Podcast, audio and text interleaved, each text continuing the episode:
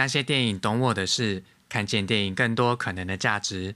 大家好，我是九林，欢迎来到二零二一新年第一集。呼呼，大家有去跨年吗？每到十二月啊，有圣诞节、跨年各种庆祝活动，很适合放闪光。包含我最近也是被闪到不要不要的。于是呢，我今天要来分享一部爱情电影给你们这些有伴侣的人。呵呵。我等着看你们好好聊一下哈，嘿嘿嘿。分享今天的电影之前，我想事先说明一个观念，让大家先有个预备，再来听听今天的故事。作家苦林当年被问到某名人的桃色风波时，他的回应让我印象深刻。我觉得也可以用这样的角度来看今天的电影。苦林呼吁说，大家与其站在一个事不关己的角度。去指责当事人或检讨受害者，不妨将自己带入进来，问问自己：如果是我遇到这情况，会怎么办？你可以说：“我绝对不接受这种事。”也可以说：“这样的观念不是真爱。”我觉得都很 OK。无论有没有真的发生，至少了解自己的价值观也是挺好的。那么回到今天的电影，我们就来想想：如果有一天，你和伴侣走到了开放性关系呢？无论这件事是你或是你的伴侣提议的，你要怎么回应？或许有的听众已经开始起鸡皮疙瘩喽，这件事也太惊悚了吧？是的，今天这部电影有个非常耸动的片名，就叫做《开放性关系》（Permission）。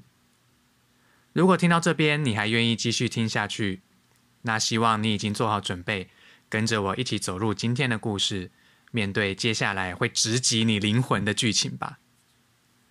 开放性关系这样的感情观，其实我几年前就有耳闻，以前还参加过实践开放性关系的人来分享的讲座，所以今天的节目我会结合剧情跟过来人的经验分享。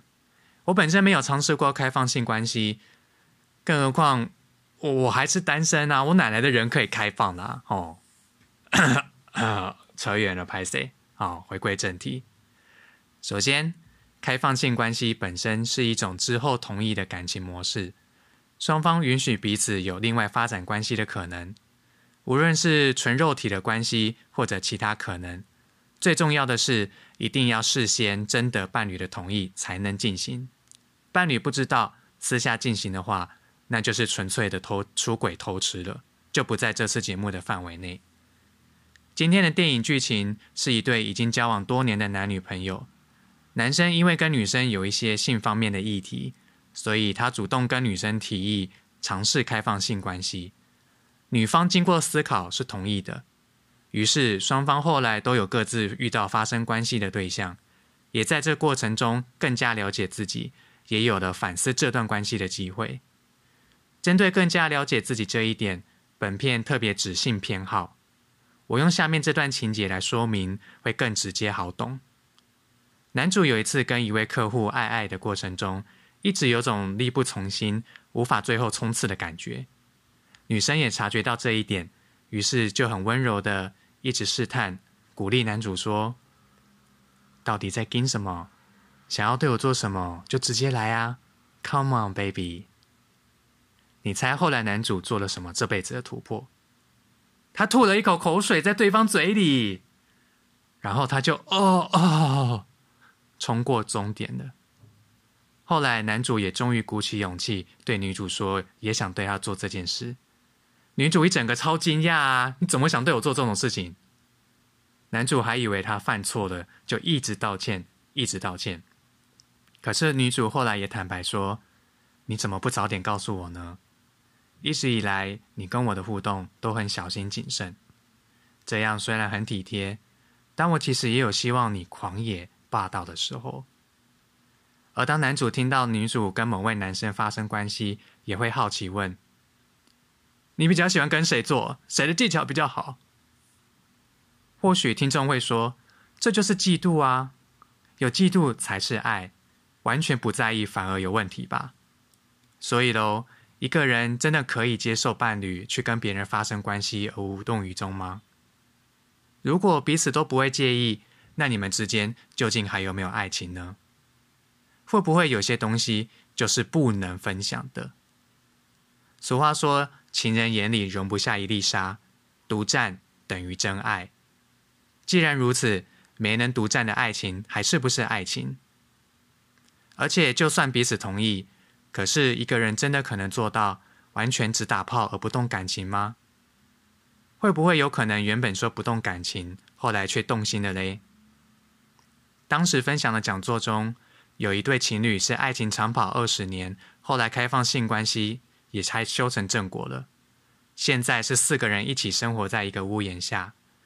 不过也有另外一对是开放性关系会危及本原本的关系，差点都要分手了。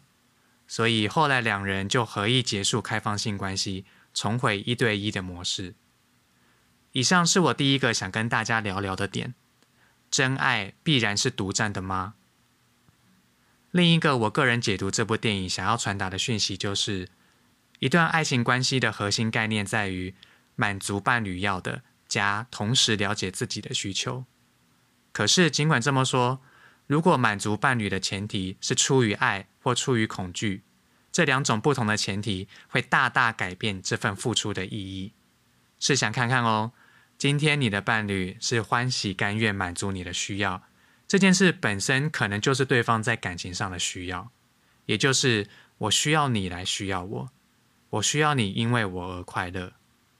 可是，假如今天你的伴侣是因为害怕、担心，如果不满足你，你就会提分手，所以不是欢喜甘愿的这么做，你比较接受哪一种呢？经过这些直击灵魂的问题。电影的结尾确实有给出一个男女双方最后的抉择，至于结果是什么，这边就先卖个关子。因为啊，与其我直接说，我更希望是提供大家不同思考的角度。在电影的映后座谈中，有观众认为，当女主角同点头同意男主开放性关系的那一刻，就表明了他也不够爱男主的。那你怎么看呢？今天的电影。是不是让你想起了谁呢？无论现在的你是单身也好，交往 ing 也好，每一段感情都会让双方成长。例如，男女主角从一开始害怕表达内心真正的想法跟需求，到后来勇敢表达，只是这个成长也可能是一个回不去的、不可逆的历程。我们都不能预料会如何发展，也不知道能不能事先做好准备。唯一能确定的是，我们是否允许自己去经历这一切？我想这也是片名 “permission” 的由来吧。好的，今天的内容不光是聊聊，我也很想请教大家，所以非常欢迎大家留言讨论加分享哦。不是用 First Story 收听的听众，问题箱一样还是有的，欢迎上去说说话，留个言哦。我是鸠林，那些电影懂我的事。看见电影更多可能的价值，我们下次见。